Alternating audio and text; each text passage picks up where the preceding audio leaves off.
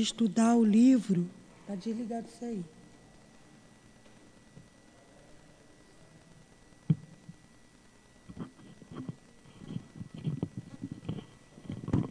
Tá. Ah, tá. Mal contato.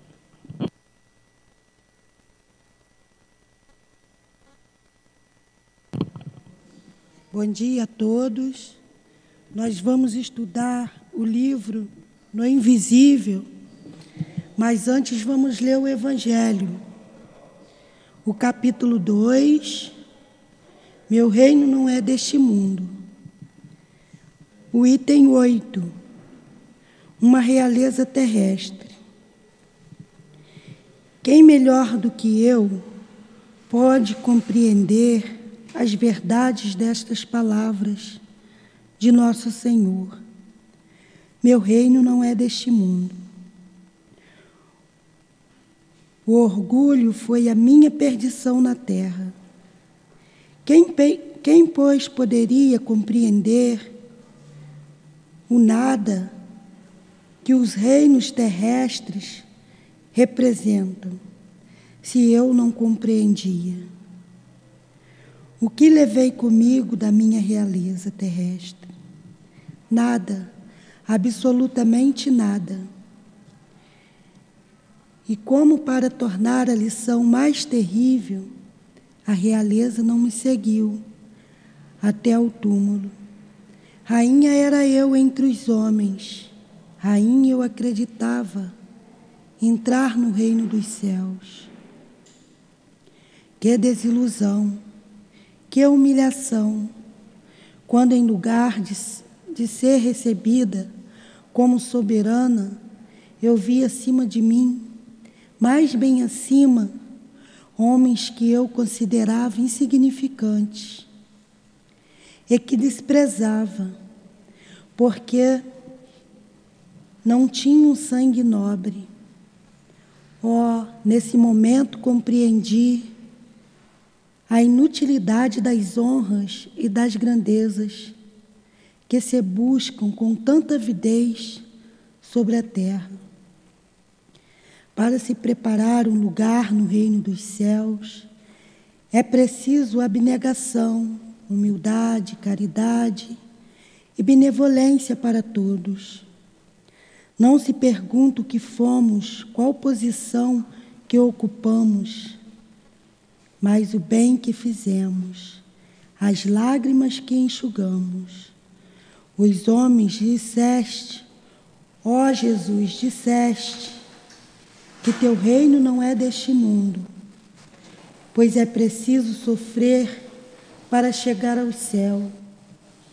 E os degraus do trono não nos aproximam dele. São os caminhos mais penosos da vida que nos conduzem a ele. Procuremos, pois, o caminho entre as dificuldades e os espinhos, e não entre as flores.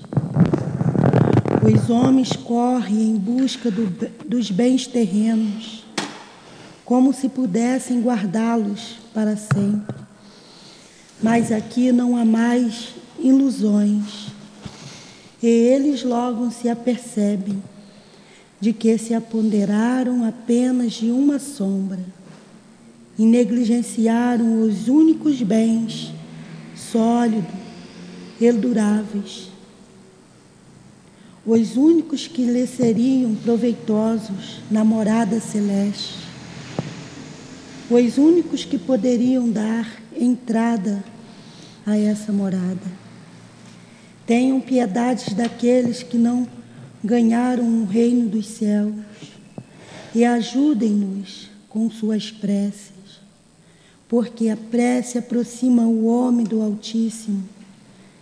É o traço de união entre o céu e a terra. Não se esqueçam, uma rainha de França.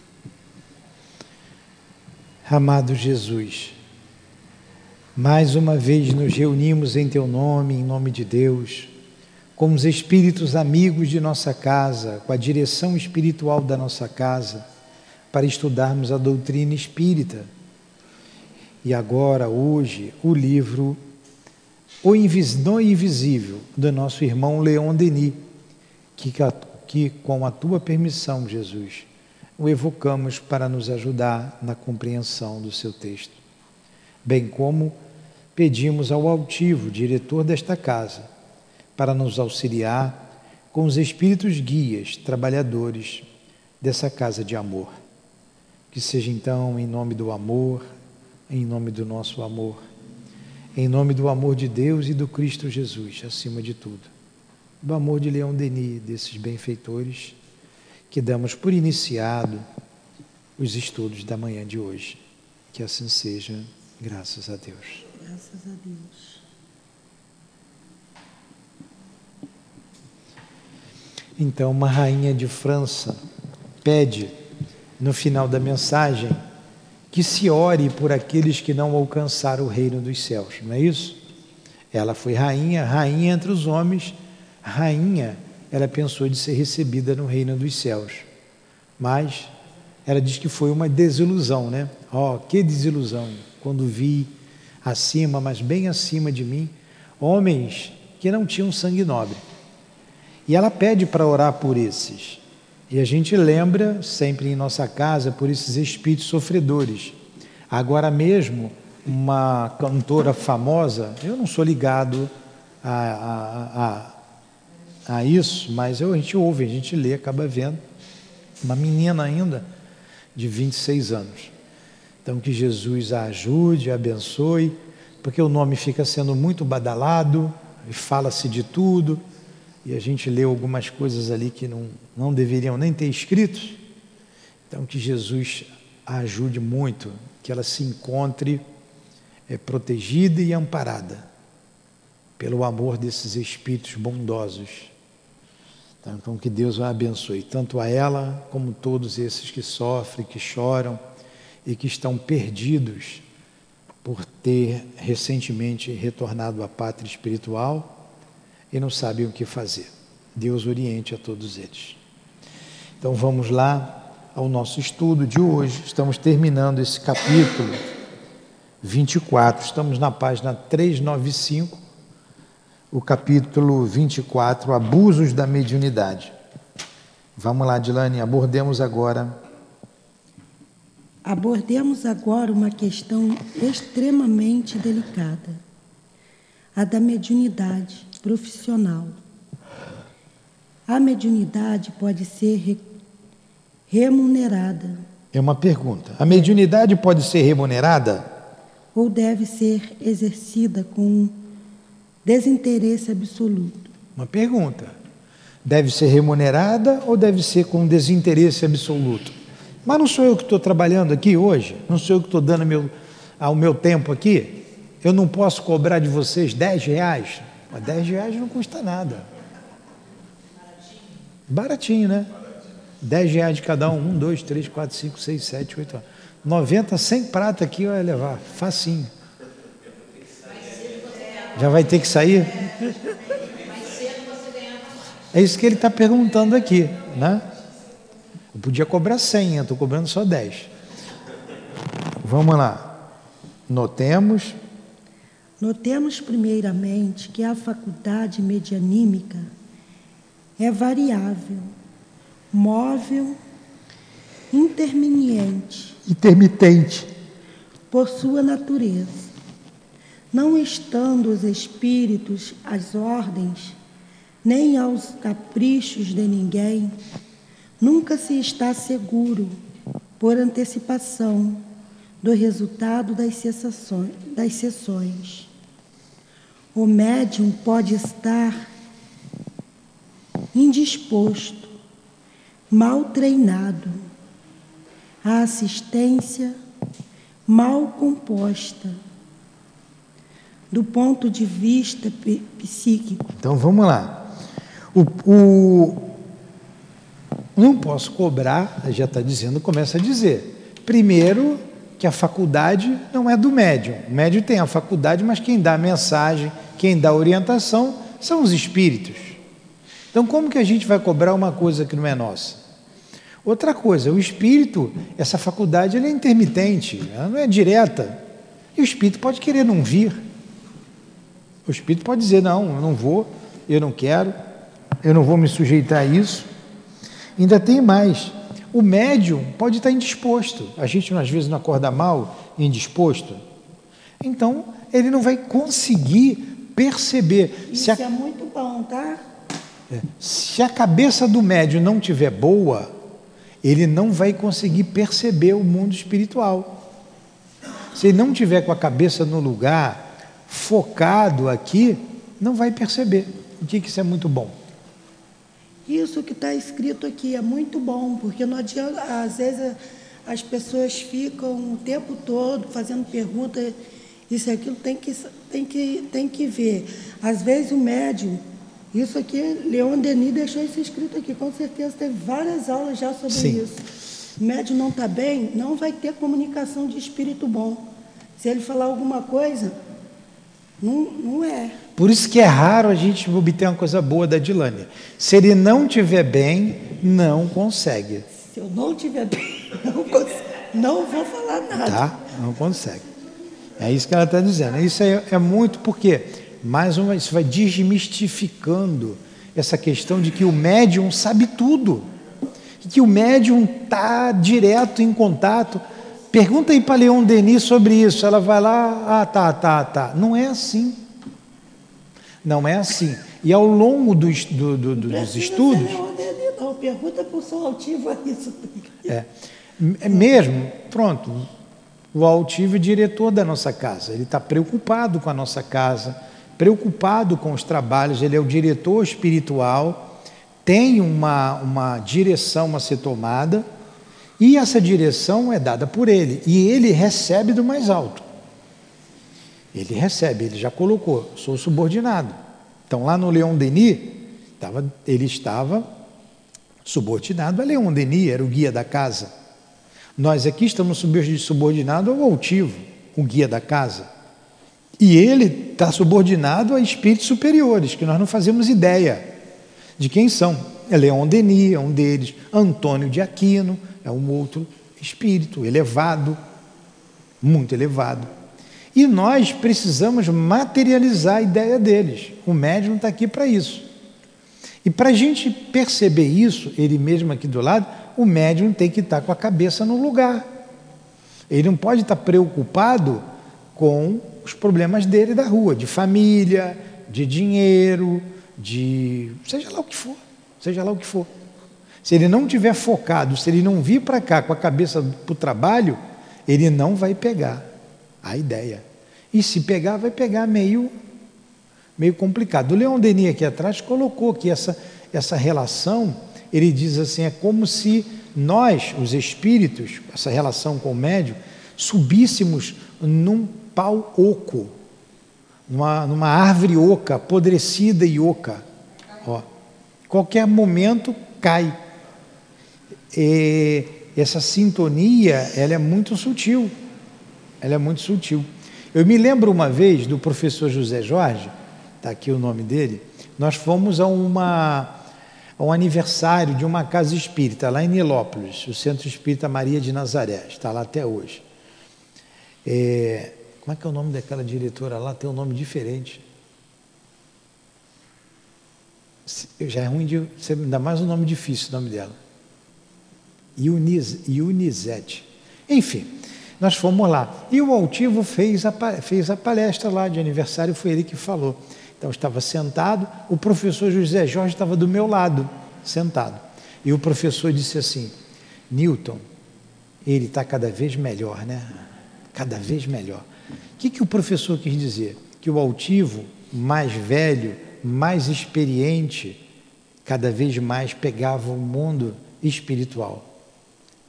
Então, olha, ele começou a trabalhar mediunicamente com 17 anos. Com 21, 22, ele já dirigiu o Leon Denis. Então, quando nós fomos lá no Nazaré, já estava com seus 50 e tal, quase 60. Ele está cada vez melhor. Olha o, o progresso do médium, do altivo, hein? Olha o progresso do médium. Né? E altivo se enganou? Sim, Algumas vezes, sim, se enganou. Ele não é médio perfeito. Ele não é espírito superior. Sim, se enganou. Com certeza. Então vocês, aí vocês querem exigir de um médium de uma, aqui na nossa casa que ele saiba tudo, que ele diga tudo com detalhes. A gente fez aqui uma experiência, um trabalho muito significativo. Eu fiquei muito feliz com o trabalho, com o trabalho do, do de finados, porque o médium estava com medo, inseguro, mas fez o trabalho, fez dentro das limitações dela, fez o trabalho. Dentro das limitações, a orientação que veio para a gente, que nós lemos aqui. Então, o médium que está tem a faculdade, mas ainda não tem a experiência. São coisas distintas que nós aprendemos lá no livro dos médiuns. O que dá a experiência é o estudo, é o conhecimento. A faculdade é uma coisa, a experiência é outra. A experiência não, é os, não são os anos, a experiência é o conhecimento. E o altivo já com câncer, com câncer, perto de morrer, dando aula para gente. Quer dizer, ele estava estudando, ele estava dando aula e estava estudando. Ele parou de dar aula quando não aguentou. Na semana seguinte, ou duas semanas depois, ele morreu. Até uma semana antes dele ser internado, ou duas, estava na sala de aula, sala cheia, e ele ensinando para a gente o livro dos Espíritos. E teve um crescente. Né? Vai flexibilizando cada vez mais a mediunidade, o entendimento. Esse é o processo. Fala, Andradas.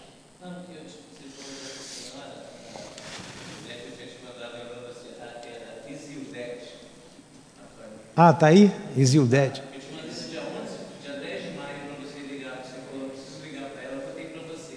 Ah, é? Mas não é Isildete. É, Ildete ou Não, não é nem Ildete nem Isildete. Parece com isso. Parece com isso aí. Lá em Nilópolis. É, então, a mediunidade, ela é uma boa médium. Simples. Médio simples. Muito boa médium é, ela, a mediunidade não é assim, igual a gente pega, a gente diz muito, ó, plim, vou ligar o ar-condicionado, ele vai ligar. Vou ligar o médium, plim, ele vai ligar. Não é assim. A coisa não é assim. Tá? Então vamos lá. E muitas vezes a mensagem, uma mensagem importante, vem de uma hora para outra. Não é quando a gente quer. Vem de uma hora para outra. E de repente ela vem. Ela já sabe, eu preciso saber o tema do encontro de carnaval, do encontro do livro dos espíritos que se dará no carnaval. Então, no carnaval, domingo de carnaval, segunda-feira de carnaval e terça de carnaval, vai sair uma escola, Unidos do SEAP. Unidos do SEAP. Vamos desfilar os três dias aqui no salão estudando o livro dos Espíritos. Agora, qual é o tema? O ano passado, o ano retrasado, foi ano passado, nós estudamos as paixões. Foi ano passado, né? Foi ano retrasado. Ano passado. É. Esse ano, eu não sei. O tema das paixões eu não perguntei. Falei, vamos estudar as paixões, foi ano retrasado. Que eu já tenho esse encontro pronto lá do Leon Denis, que eu participei. Vamos passar aqui. Foi muito bom. O ano passado ele deu o tema, como deu o tema do encontro de Jesus. Aí eu já pedi para ela, Adilane, eu, a gente precisa saber o tema do estudo do carnaval, porque tá, já está em cima, já era para ter sabido muito antes. Se possível. É. É. Isso aí, isso aí é mas isso é um outro assunto. Eu estou pegando aqui o tema. E, se possível, ele já me dá o tema de 2023. De 2023. Aí, tá com ela. Já pedi. Ele, ela conseguiu pegar? Ainda não. Ah, não pegou. Ele vai dar? Vai. Quando ele encontrar sintonia no médio. Quando encontrar, vou amarrar o pé dela ali naquela salinha, deixar três dias ela amarrada ali só comendo. Hã? É, pois é. Vou amarrar o pé da Dilane ali, botar um copo d'água ali, uma jarra d'água para ela e só água e um livro evangelho para ficar lendo. Três dias para ver se ela. Então, pegando, a gente vai e passa. Tudo bem? Então a mediunidade não é assim. Pô, Dilane, qual, é qual, é o tema aí do carnaval? Me diz aí agora. Na é. frente. Não é assim.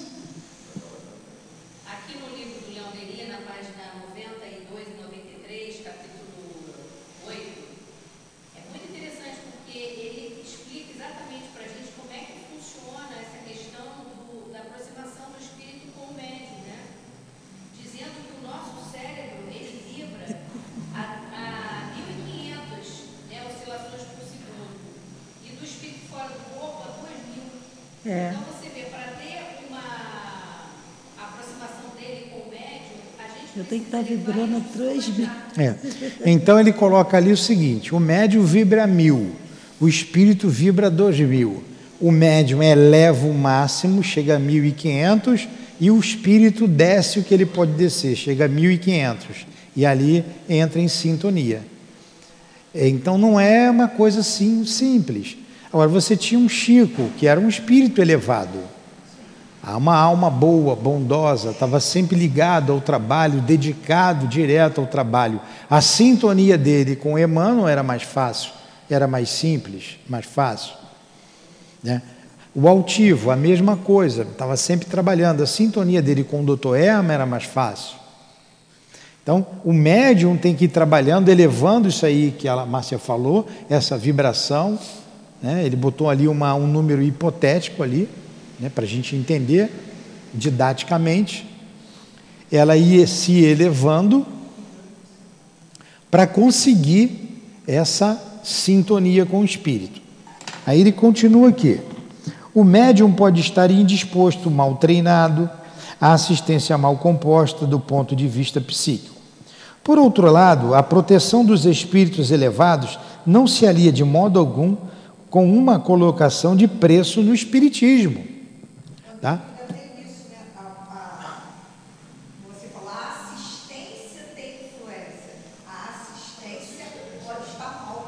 Sim, a toda comunicação há um tripé, está lá no livro dos médios. É um tripé: o médium, o espírito que vai dar comunicação e o consulente. Pode ser o consulente de assistência, é um tripé que tem que estar em harmonia. Então, se você vem para cá buscando coisas escusas, já tem uma influência. Não depende. E o que ele colocou, será que o Chico ia, ia vir aqui para responder alguma coisa por dinheiro, porque eu cobrei 10 ou 100 ou mil? Já aumentei para mil, hein? Para ferrar, vai logo de uma vez, né? saber de. Por isso também que a gente não tem a prática, né? Algumas casas até têm. É.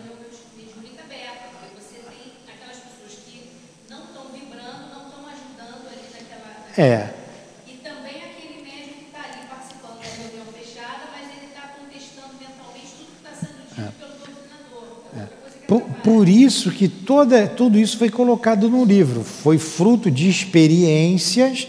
Então, para não haver esse tipo de problema na nossa casa e nas casas organizadas, não se tem público externo numa reunião específica. E o trabalhador tem que estudar e tem que ter uma condição mínima de conhecimento doutrinário para participar de uma reunião mediúnica. Não é aberta a qualquer um, para evitar problemas. Entendeu? Fala, Luiz.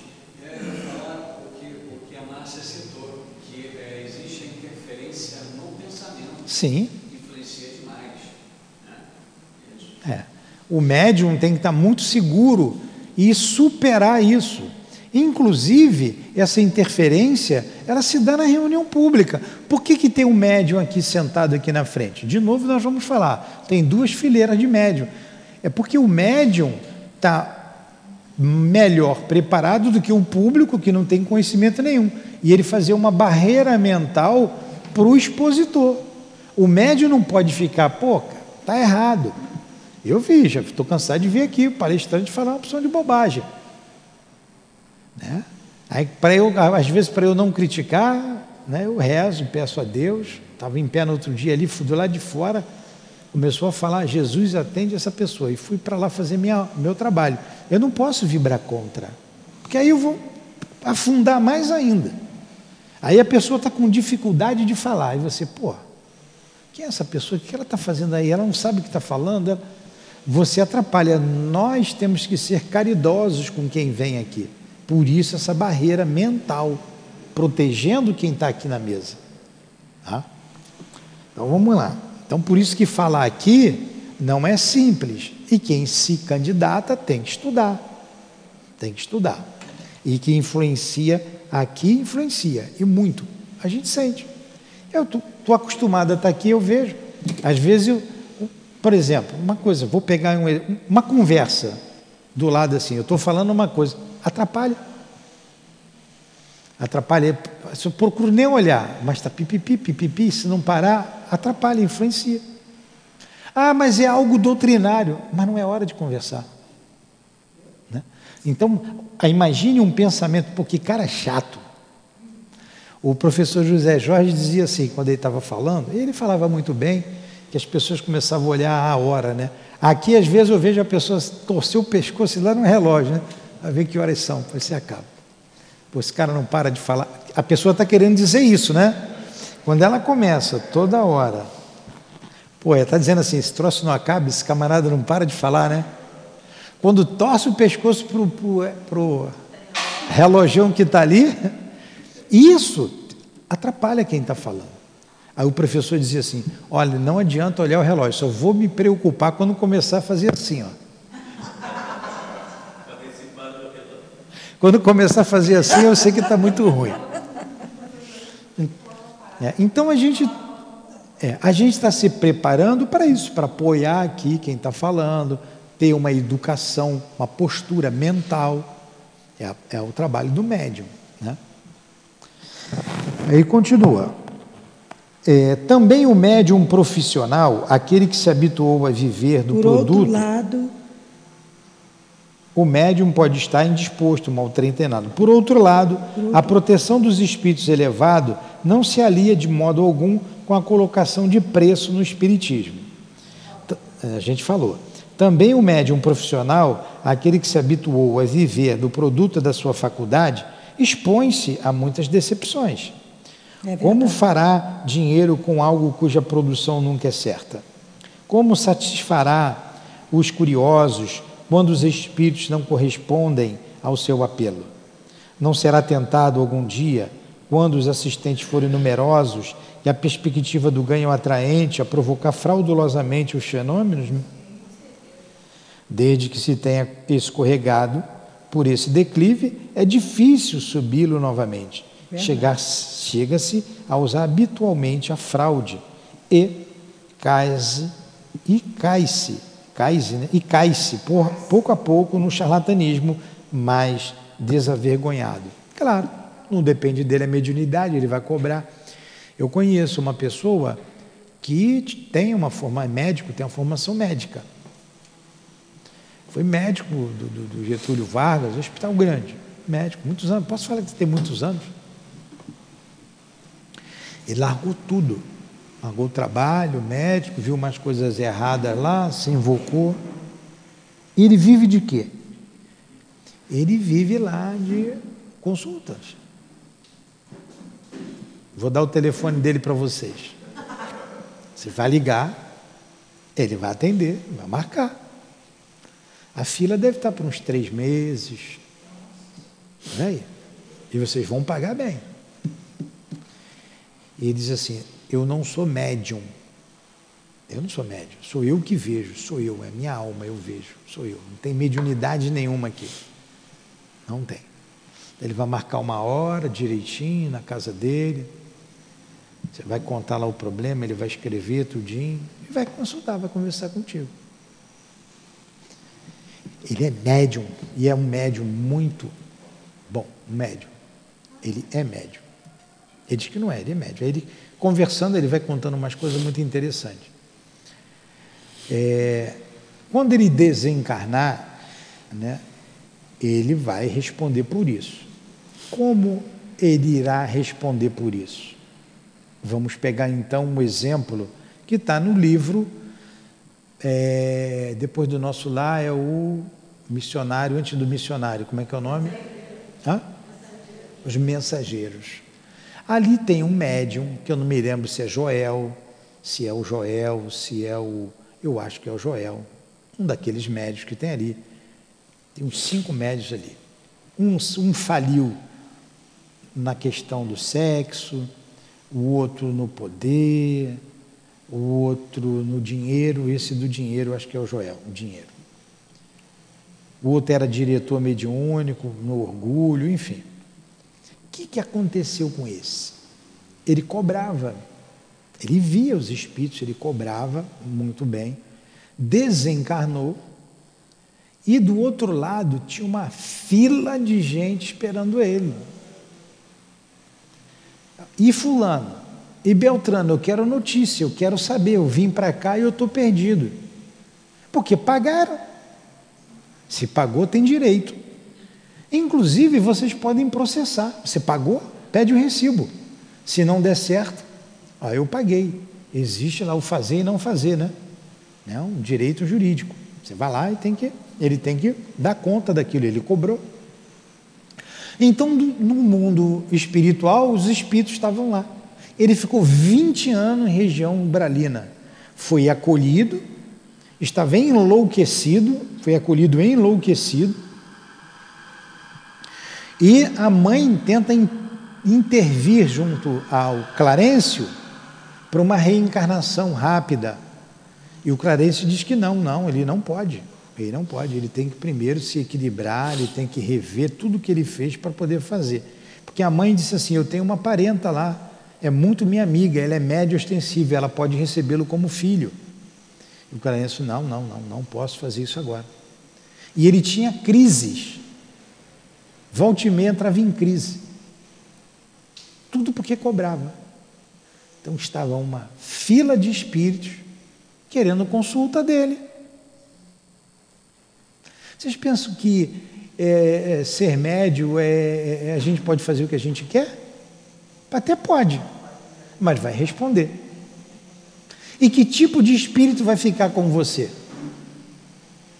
Bom, quando a gente estuda ali também as obras de André Luiz, lá o, o termina com um aquele livro, como é que é?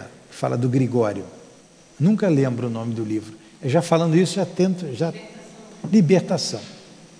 No Libertação, tem uma, uma, uma, uma senhora que está muito doente, está muito mal. Ela vai em, em, tudo quanto é médico, ninguém descobre, e um médico iluminado diz assim: ó, teu problema não é saúde, não, teu problema é. Procura aí um, um, um terreiro desse aí, vai procurar um médium, teu problema é, de, é espiritual. Diz para ela, o médico diz: teu problema é espiritual. E ela vai.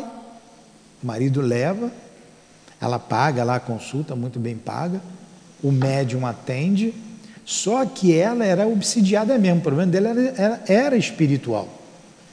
E os obsessores foram juntos. E ela era pupila do Gregório lá, o chefe lá das trevas. E o Gregório mandou que apertasse o cerco, porque ela tinha que voltar logo, ela ia morrer. Era matá-la, os espíritos matá-la. E ela estava enlouquecendo. Quando chegou lá, o obsessor, já contei isso para vocês? O obsessor chega lá um, e diz lá para o guia do médium lá, que era um baixinho. Só me lembro do baixinho. Não me lembro o nome dele, não. O baixinho, mas não chama de baixinho, não. O caso é o seguinte: isso aí é do nosso interesse. Isso aí é do chefe lá. Não, não, não, não. Deixa eu terminar a história. Deixa eu terminar a história. É nosso interesse. Então, eu preciso que você diga, que o teu médico diga, que o problema dela é médico, não é mediúnico, que ela tem que tomar remédio. E prometeu uma série de coisas para ele. E prometeu. É, é isso aí. E, é, e prometeu.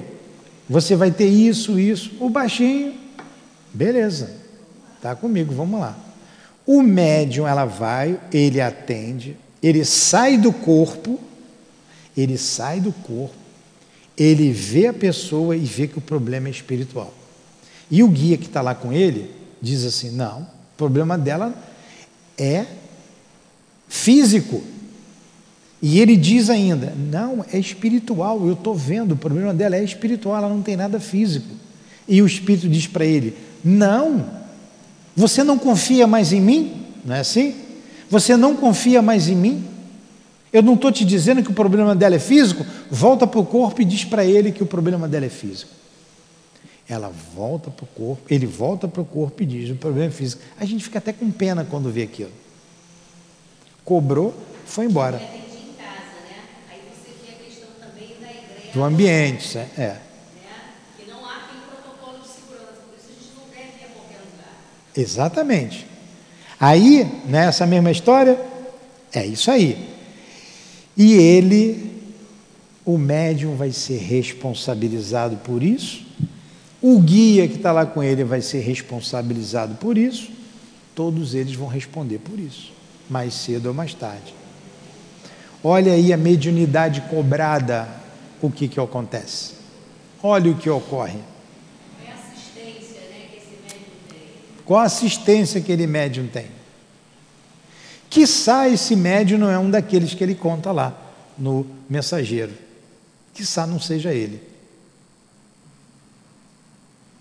Entenderam? A gravidade de se cobrar? Uma vez me sugeriram, cobra pelo menos água fluidificada, um realzinho cada. Então, a gente não pode cobrar aquilo que não é nosso. Não foi eu que fiz, é o Espírito, é o guia. Naquele caso lá, os dois vão dividir ali a responsabilidade, vão ter que voltar junto. Tudo bem até aí? Pode falar, Márcia.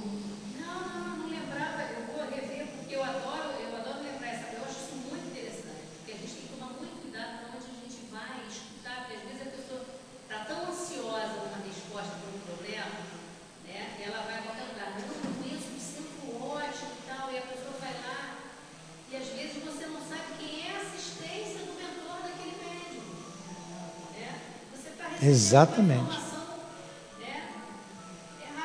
Errada. É um tripé. É um tripé. Tem um negócio ligado aí. É um tripé. Médium, espírito e o consulente. Está aqui.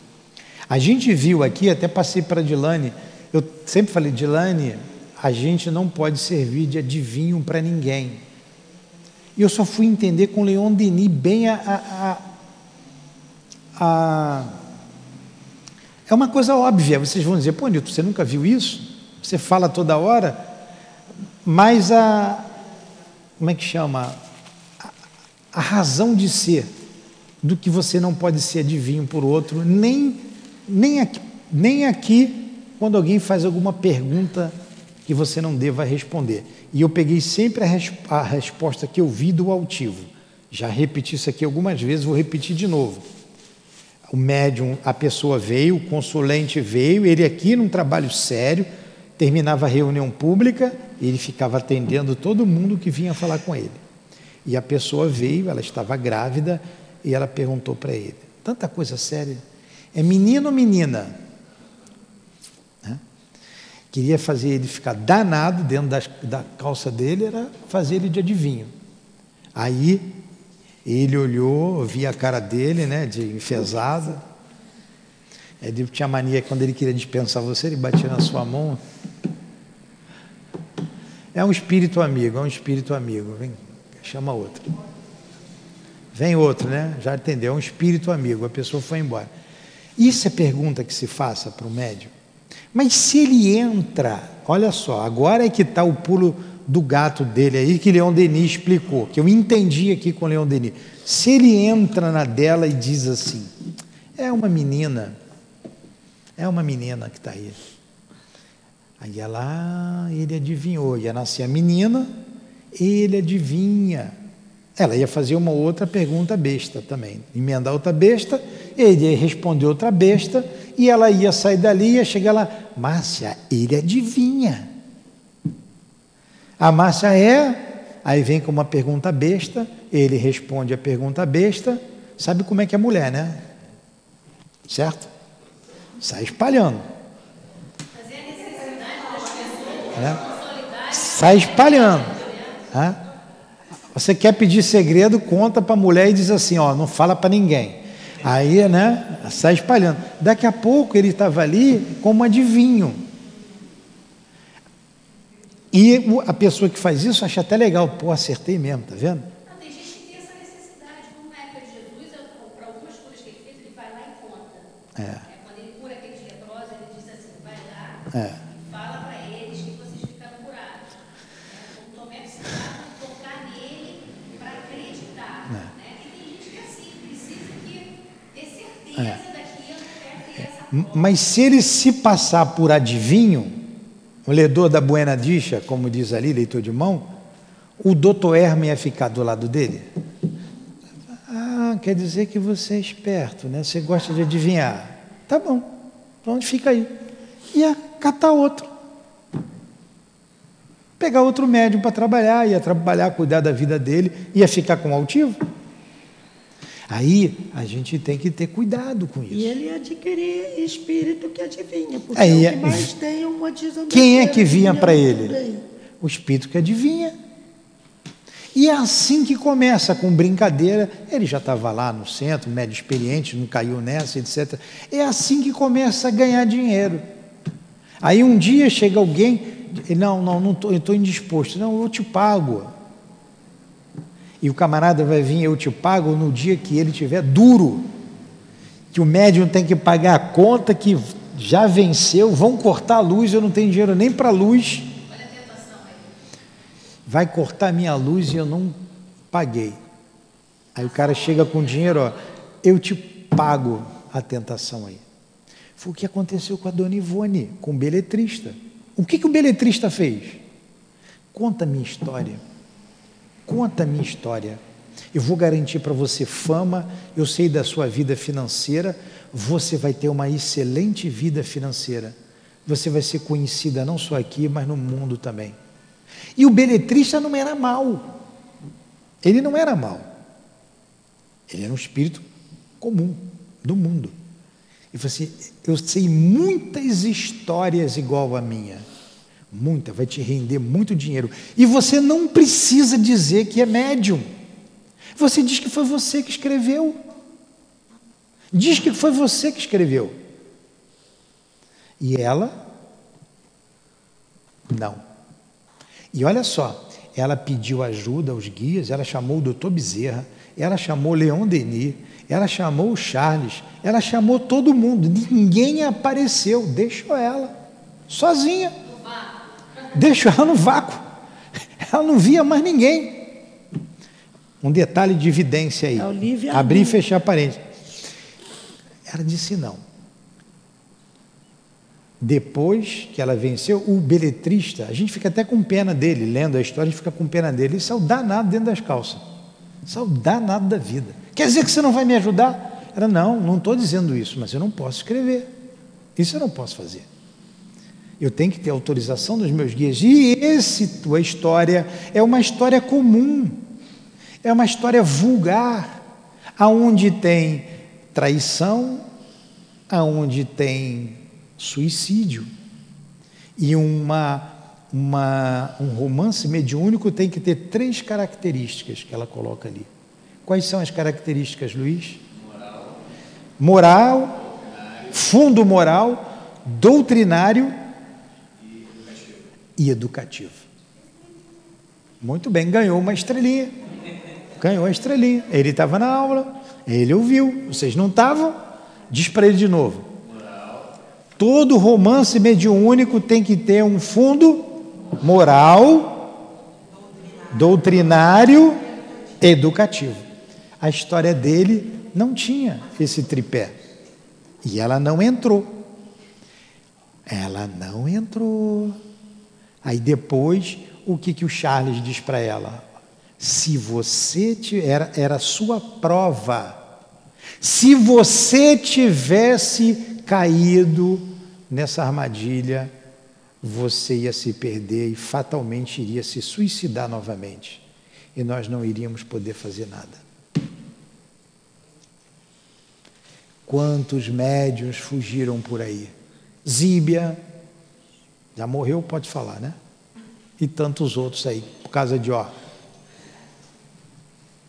Aí você vai ler ali, o pessoal adora água com açúcar. Vai estudar o livro dos Espíritos. Vai estudar o livro dos Espíritos. O Evangelho o livro dos médios vai estudar as obras básicas.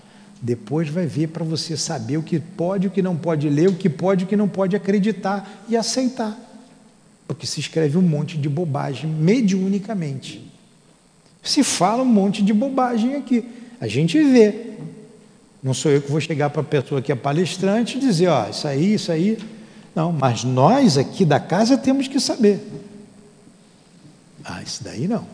Ah, o anjo da guarda é um espírito puro. A pessoa falou aqui. Não é isso que está escrito ali. Então, o anjo da guarda de um índio tem que ser puro?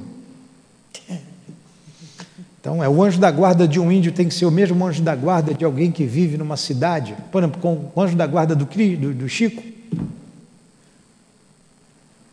Então, é muito relativo. E ele tem que ser superior ao seu tutelado mas não espírito superior ou espírito puro. Não necessariamente. Então, quem estuda sabe. Então você fala aqui uma coisa, opa, não é isso não. Vou consultar lá nos meus alfarrapos. Ah, porque vai contando essas inverdades, você vai absorvendo. Pronto, quando você vê, você está perdido, igual cego em tiroteio. Então é responsabilidade falar aqui, eu não gosto de fazer palestra porque eu não sei fazer palestra. Eu não gosto de fazer palestra porque eu sou chato. Porque eu pego o livro e leio pergunta por pergunta e resposta por resposta, para não errar.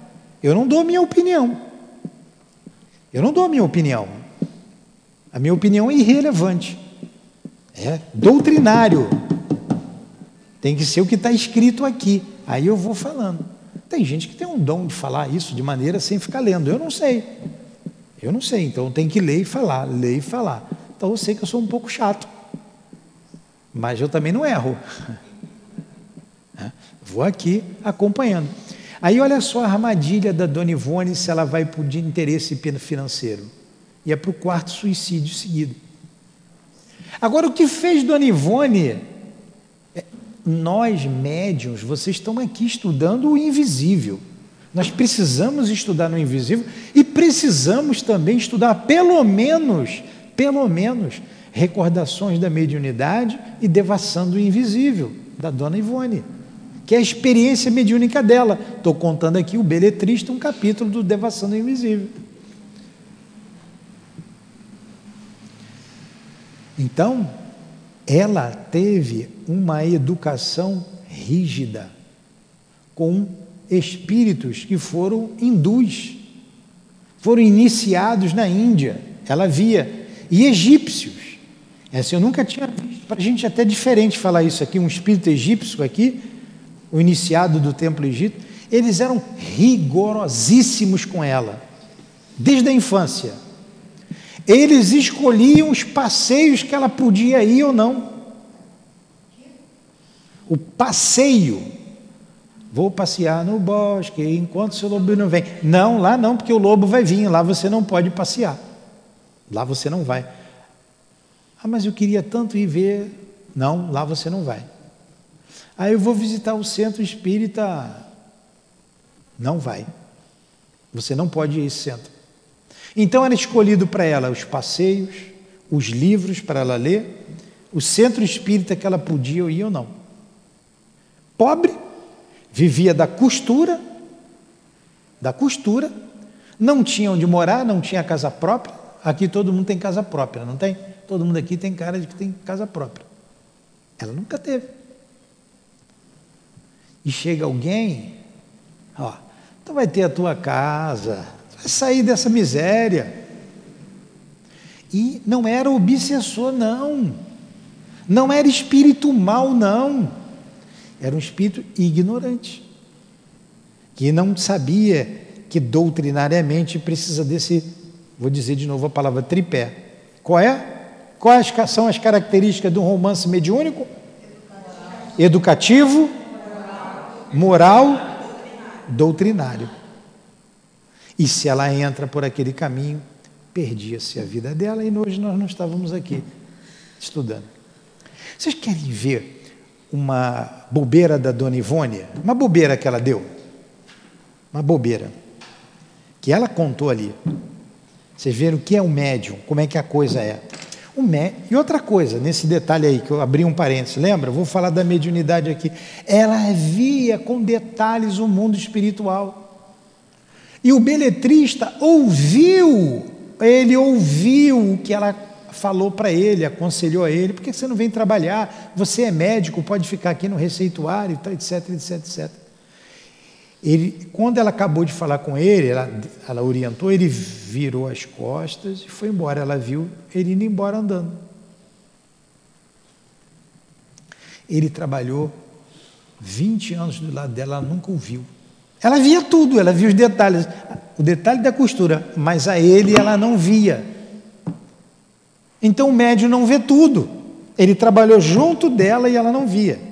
Quando ela pediu ajuda aos guias dela, eles estavam perto dela, mas ela não viu. Então, se o espírito não quiser que o outro veja, ele não vê. Porque há que se ter uma combinação fluídica na vidência. O médium tem que ter o fluido para que o espírito se mostre a ele. Está lá? A gente estudou recentemente isso aí, no livro dos médios, lá sobre a evidência. Ela não via.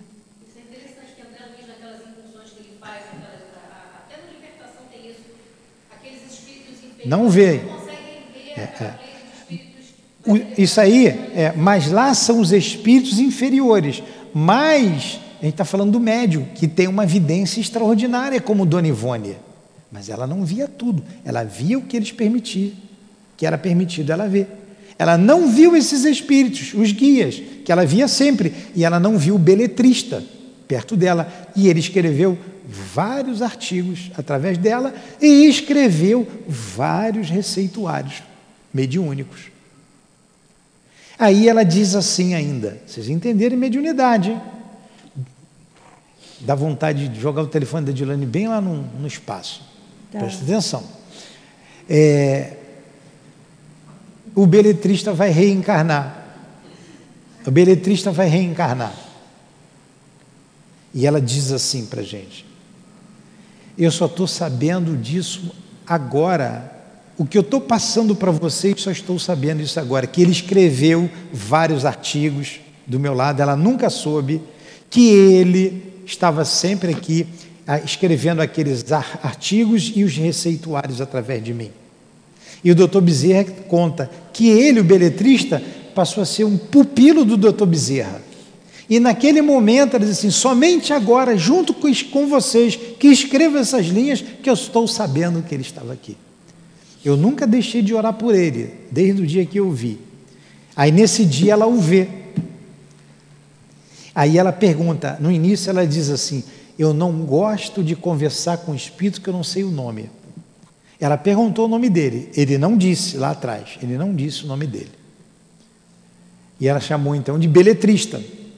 E no final, que diz que vai reencarnar, década de 60, 60 e pouco, deve estar, tá, deve estar tá reencarnado, né? Deve estar tá reencarnado.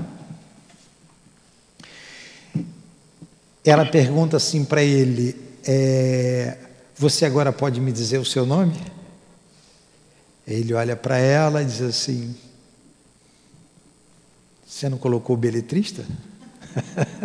Você não me chama de bilhete. Virou as costas e foi embora. Não deu resposta a ela, foi embora. Não disse o nome dele. Espírito cismento esse, né? Eu prefiro continuar oculto. O meu nome não trouxe nada de felicidade para mim. Era a cabeça dele. Vocês estão vendo o que é cabeça de espírito? Hã? Não, escreveu vários artigos por ela, atendeu muita gente através do receituário. Não é ruim. Vocês vejam o que é a cabeça de gente. Ele, eu não quero dizer meu nome e acabou. É da vontade dele. Mas ele tinha alguma paixão, alguma coisa, sei lá, por ela? Não.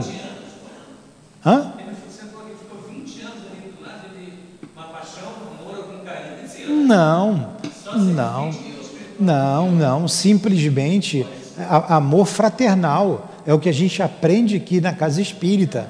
O homem do mundo não pode ver uma mulher junto de um homem que, que confunde as coisas.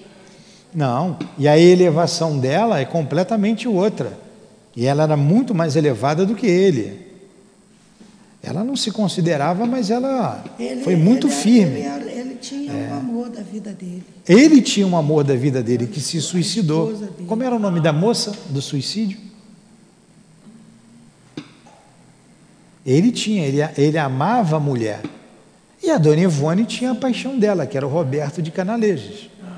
Quem os vê aqui no mundo espiritual vê ela sempre com o Roberto. Eles estão juntos. E para vocês conhecerem a história do Roberto de Canalejas, da dona Ivone, vocês têm que ler qual é a sequência. Aquela tríade. Drama da Bretanha, Cavaleiro de Noé, Voragem do Pecado. São livros interessantíssimos. Interessantíssimos. E tem um livro que ela não escreve, porque o doutor Bezerra acha que vai ser muito duro para ela, muita exposição. Foi um outro médico que escreveu, Leila, a filha de Charles. Foi uma encarnação antes de ser Dona Ivone. Como Leila, ela se suicida.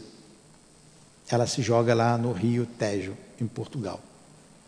E deixa o marido, que era o Charles, e deixa a Lelita, que era a filhinha dela, por leviandade. E não, Leila é o último. Leila é o A sequência é essa que o Luiz falou ali. Teve outro nome. Outros nomes. Em cada obra dessa aí, ela teve um nome. Teve, teve, como Leila teve. Então, esse espírito venceu e teve que dar o testemunho dela. Por quê? Como Leila, ela era rica. Eu estou falando de Leon Denis aqui, estou puxando para Dona Ivone, mas ela era pupila de Leon Denis. O Memória de um Suicida foi Leon Denis que colocou a doutrina espírita ali. O Camilo escreve, mas Leon Denis coloca a doutrina espírita. Então, a Dona Ivone venceu como médium e teve que dar o testemunho dela. E ela disse: teve que perdoar. Perdoar foi a parte mais dura para ela, foi perdão. Teve que perdoar. Ela, ela não falou a quem, está lá na obra Devação do Invisível. E até a tentação contra o roubo ela passou. O roubo. Olha, e nesse momento, é com ela e ela mesma. Como nós temos os nossos momentos, é conosco e conosco mesmo. Cada um tem seu calcanhar de Aquiles. E que para você ter a assistência de um bom espírito, você tem que vencer isso. Você tem que vencer. Se ela se deixa ganhar a vida, o mundo, notoriedade, ia perder a própria vida. Escolheu o mundo, já teve a sua recompensa. Assim ela fez na encarnação como Leila. Ela buscou o mundo, foi tocar piano, foi largou a família e acabou se suicidando. E ela passou o testemunho dela que se ela fizesse, ela ia fazer a mesma coisa. Ia terminar com suicídio. Adorava o piano. Chopin, vou tocar Chopin. Na Nanina não, nessa vida não. Depois você vai ter. Ah, eu vou casar, casar também não. Nessa vida não. Depois você vai ter o teu amor. Teu amor não está aqui na terra. E assim foi. E assim foi a vida dela, um testemunho de 83 anos, quase 84. Ela nasceu em 1900, morreu em 1983. Ia fazer 84 anos. Nasceu no dia 24 de dezembro de 1900. Então, a Dona Ivone, para a gente, é um exemplo vivo. A gente quer conhecer mediunidade, tem que estudar. Tem que vir quinta-feira aqui, 5 horas da tarde, estudar a Dona Ivone. Viu? Deixar de ser preguiçoso.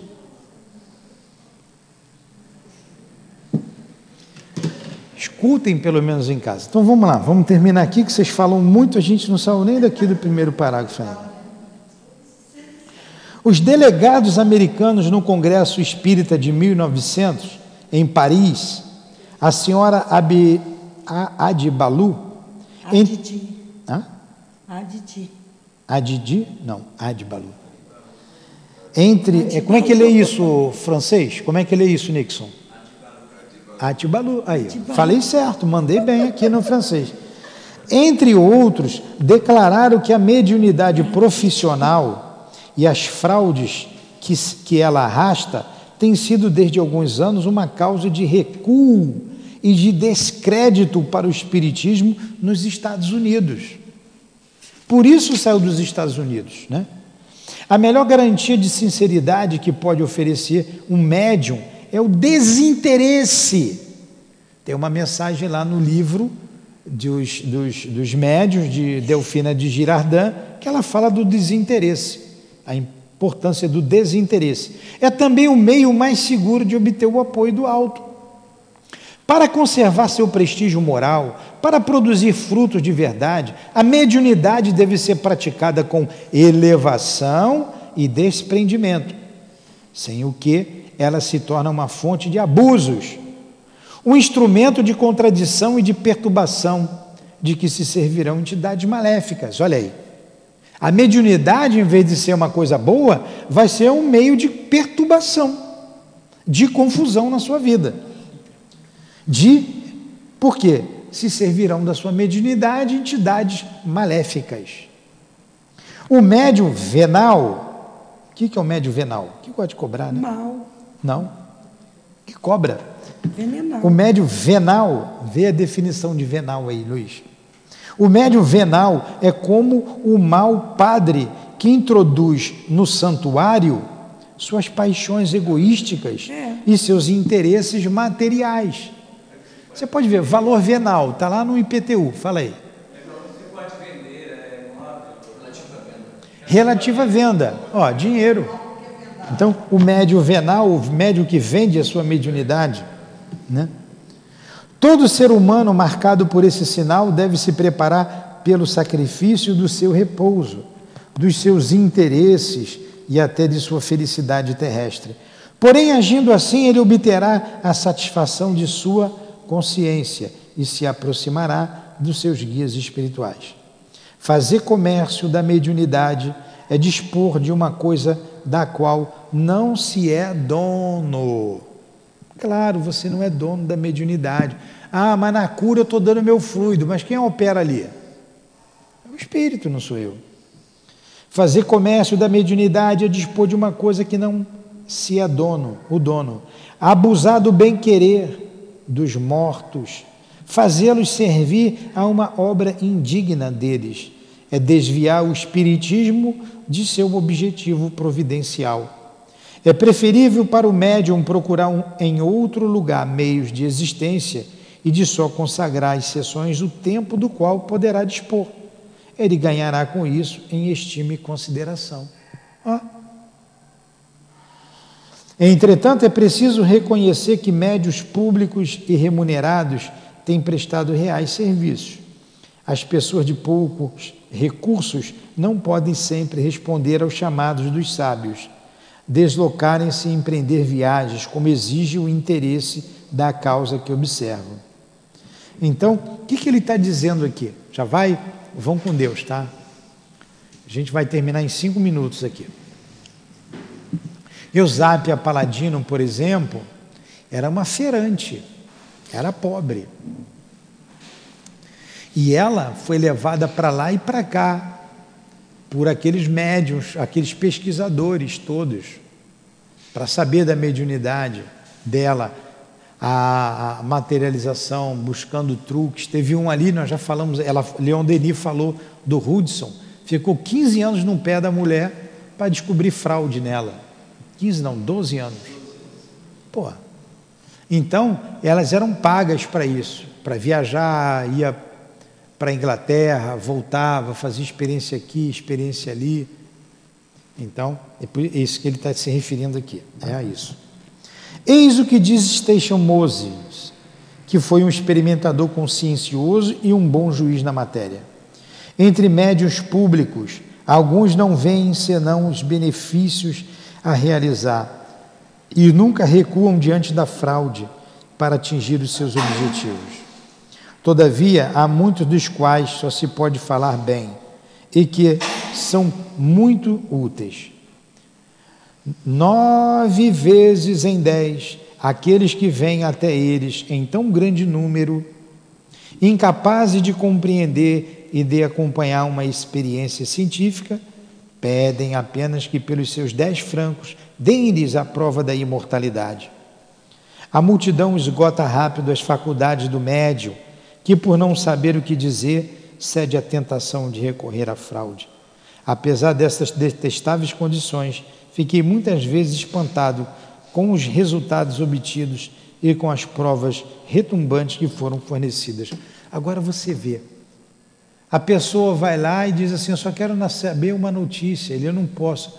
Aquilo que a gente disse, eu vou te pagar 10 francos por isso.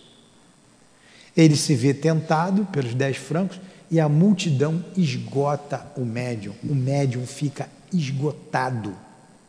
Vocês pensam que escrever ali a psicografia não cansa? Cansa, esgota. O médium entra em contato, vê o espírito, que há um acasalamento fluídico, há uma, uma troca, não cansa? Esgota. Aí como é que nós fazemos aqui? Começamos, aprendemos com o altivo. O médium não pode estar sozinho. Ele tem que ter duas pessoas, pelo menos, três, de confiança dele, sentado do lado dele, doando fluido para ele. Senão ele não aguenta. Eu fui uma vez, e já, já vai terminar aqui, só tem um pedacinho. Eu já falei para vocês que eu fui ver uma, uma reunião de, de cirurgia espiritual. Eu fiquei arriado três dias de cansaço, esgotado fluidicamente. Esgotado. E para terminar, quem dorme vai para um umbral, hein? Cuidado, hein? Vai daqui pro, direto para o umbral.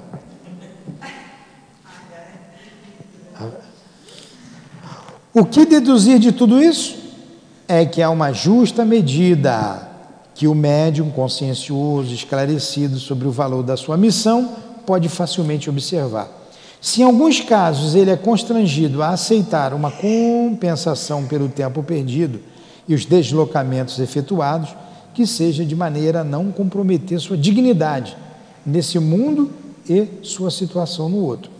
O uso da mediunidade deve permanecer um ato grave religioso, apartado do seu caráter mercantilista e tudo o que pode diminuí-lo e rebaixá-la. Terminamos. Foi bom estudo? Muito bom, né? Semana que vem nós vamos para o capítulo 25, Martirológio dos Médios. Ainda faltam algumas aulas, né? Acho que ainda dá aqui umas 10 aulas. Quando terminar, nós vamos estudar o problema do ser. Né? Vamos fazer a nossa prece. É a mesma coisa, é a mesma coisa quem é que orientou a estudar o problema do ser? O plano espiritual, o altivo. Na minha cabeça estava o depois da morte. Eu falei, não, o problema do ser. Então vamos, Jesus, agradecer, agradecer a Deus, agradecer a Leon Denis pela inspiração, pelo carinho, por essas páginas tão importantes para o nosso trabalho mediúnico. Agradecer aos guias da nossa casa, ao nosso irmão altivo e a todos vocês, queridos e queridas irmãs, que nos sustentam nessa casa de amor. Que seja, portanto, em nome do amor, do nosso amor.